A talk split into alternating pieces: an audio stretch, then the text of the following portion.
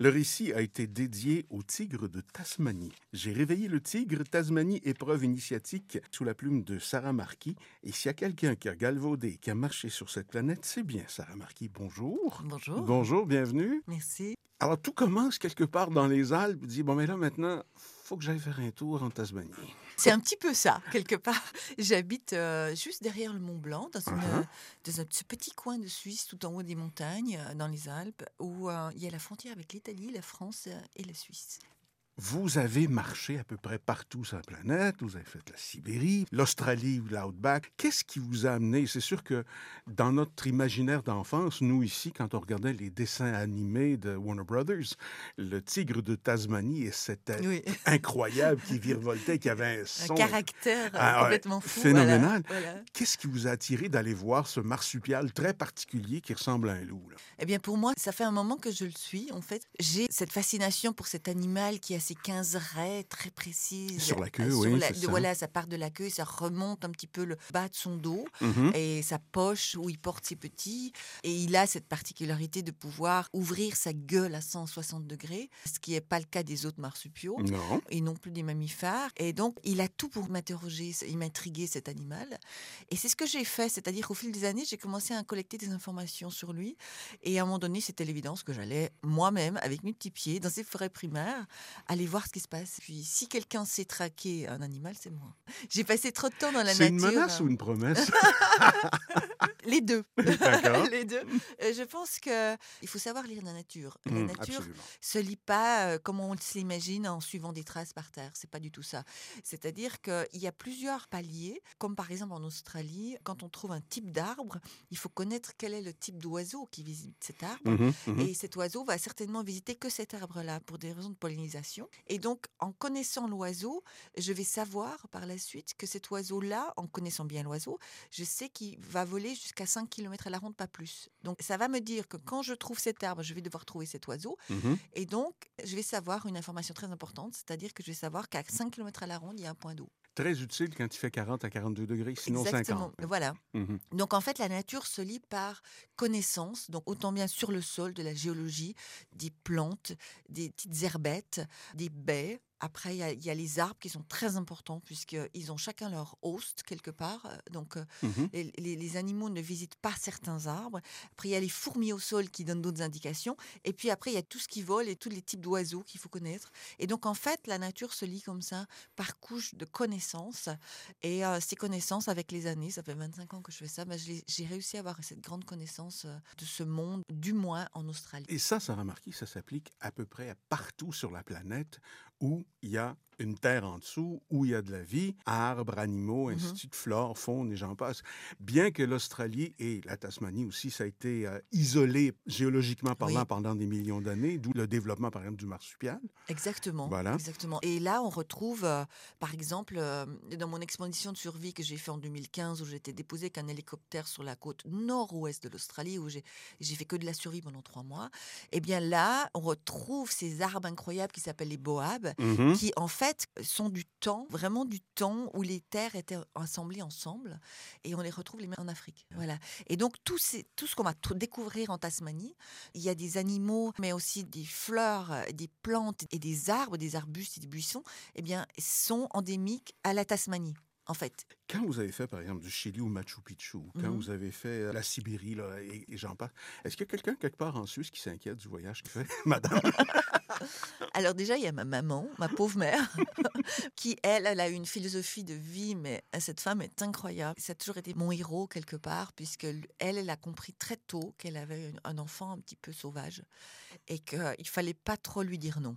Voilà. Mhm. Donc elle a compris euh, que j'avais un caractère bien posé et que me dire non, c'est comme ça, ça sert à rien.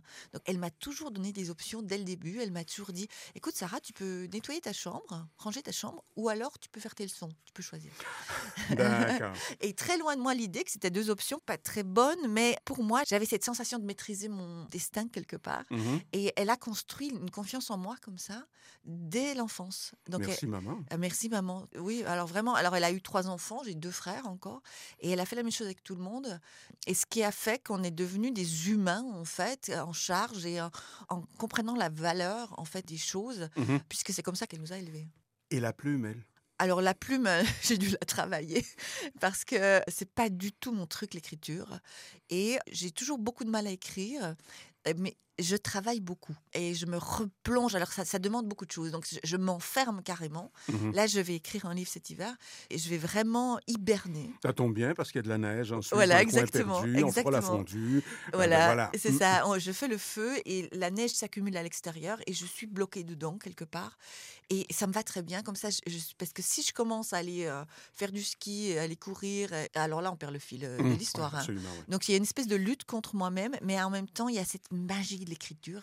Et ma plume est organique euh, comme je marche. en fait. Vous avez écrit sur notre planète Terre, dans celui-ci, là, j'ai Oui. réveillé le tigre, des noms empreints de mystère et d'aventure, Machu Picchu, Ushuaia, Casablanca. Mhm. Et là, c'est un nom d'animal. Et là, vous avez sorti le nom officiel, le Tialacine, Voilà, le le fameux nom commun. Et vous avez dédié le livre aussi à ce tigre de Tasmanie Mhm. en recommandant qu'il se lave un peu aussi. qui se lave un peu. oui. Alors l'histoire derrière tout ça, c'est qu'avant de partir en expédition comme ça, il y a une année de préparation ça, physique, voilà, ouais. physique et des recherches, de logistique qui est énorme. Et donc dans ces recherches, moi je fais toujours le même schéma, c'est-à-dire que je vais me plonger dans l'histoire. Je vais lire énormément de récits d'explorateurs ou de locaux ou Mm. de, de natifs, etc. Et euh, en lisant ces récits d'histoire, je vais me retrouver dans, à peu près dans les mêmes conditions qu'eux. Il n'y a, a rien qu'à trop changer dans ces forêts. Et donc, en lisant ces récits, il y a une chose qui était en commun avec tous ces récits, c'est que le tigre, on n'arrivait pas à le voir, Mhm. très rarement, et euh, il poursuivait en fait pendant des jours, il stalkait, comme on dit en anglais, il va suivre dans les fourrés sa victime, sa future victime, pendant des jours jusqu'à ce qu'il va trouver le bon moment pour attaquer. Donc les Bushmen de l'époque avaient très peur de ce tigre. Une chose en commun, ils avaient tous, en racontant, ils racontaient tous avec beaucoup d'angoisse, l'odeur du tigre. Mm. C'est-à-dire quand on sent l'odeur du tigre, c'est qu'il est trop près. Voilà. Et cette odeur, ils la décrivent. C'est assez magique de lire ces récits puisqu'ils la décrivent en étant une odeur qui prend au fond de la gorge, qui est animale. Ça sent le poil mouillé. Et ils avaient tous ça en commun, c'est-à-dire qu'on ne peut pas la comparer à autre chose, tellement elle est forte. Mm. Particulier et marsupial qui est carnivore. Voilà, exactement. Ah, c'est vraiment un être euh, qui sort vraiment d'un autre monde, hein, d'un monde perdu quelque part. Vous dites aussi, en parlant de votre vie d'exploratrice, que vous avez dû attendre que le soleil cesse de mordre à l'ombre d'un petit arbre. Et ça, j'adore ça quand vous dites J'ai passé aussi ainsi des centaines d'heures à observer chaque caillou, insecte, brindille au sol, et vous avez vibré avec eux. Et ce qui nous rapporte à ce que vous disiez au départ dans votre préparation et dans votre analyse de ce territoire. Donc, prendre le temps de prendre son temps, la vitesse essentielle, la plus près de nous. C'est la marche. C'est la marche, en fait. C'est vraiment intéressant parce que vous savez, on a l'intellect qui fonctionne, on connaît plein de choses, on a des connaissances incroyables, mais ce ne sont pas des connaissances qu'on comprend avec notre corps, Mhm. ni notre cœur. Mais c'est pas quelque chose qu'on a pratiqué. Et le fait d'attendre pendant toutes ces années, quelque part sous un petit arbre, euh, dans des pays différents, que le soleil arrête de mordre, qu'il descende un peu et que je puisse commencer à marcher, en fait, qu'est-ce qui se passe? C'est qu'il y a une espèce de contemplation de son environnement. Et en contemplant les petites choses et le monde, le micro-monde, c'est-à-dire les petites fourmis au sol, eh bien, il y a soudainement un shift qui se passe, un changement dans la tête qui se passe, et on commence à comprendre la force et la beauté de la vie en général. Et surtout, il y a un immense respect, une immense empathie qui s'installe. Donc moi, à l'heure actuelle, je ne déplace jamais un caillou. D'accord. Voilà. Mais je sais que ce caillou, c'est la maison à tellement de choses qui se passent sous la terre. Chaque espèce, en fait, a une maison, a une famille, a C'est une raison d'être. bouddhiste, ce que vous racontez là? Ben, c'est ma vie. C'est- C'est c'est ma vie. Je sais pas qui- ce qu'il faut mettre comme mot dessus, mais cette empathie pour le vivant, il est réel. Et en fait, on me juge souvent en me disant oh, mais c'est un peu égoïste ce que tu fais. Et moi, je dis non. Parce que le fait d'être seul face au vent du désert de Gobi, face Mm. au, au soleil mordant de plus de 50 degrés de l'ouest de l'Australie, eh bien, à l'intérieur, qu'est-ce qui se passe? Il y a une connaissance de qui nous sommes, en fait. Et euh, le fait de se connaître un petit peu plus me permet d'avoir beaucoup plus d'empathie pour mes collègues humains. Et qu'est-ce qui vous a dit le tigre quand vous l'avez réveillé? Ah, c'est la dernière page. C'est ça Il faut aller lire. J'ai réveillé le tigre, Tasmanie, épreuve initiatique dans l'Ouest inexploré, paru chez Michel Lafon sous la plume de Sarah Marquis. Sarah Marquis, merci beaucoup. Mille merci à vous. Et comme on dit en Australie, good day, mate. Good day.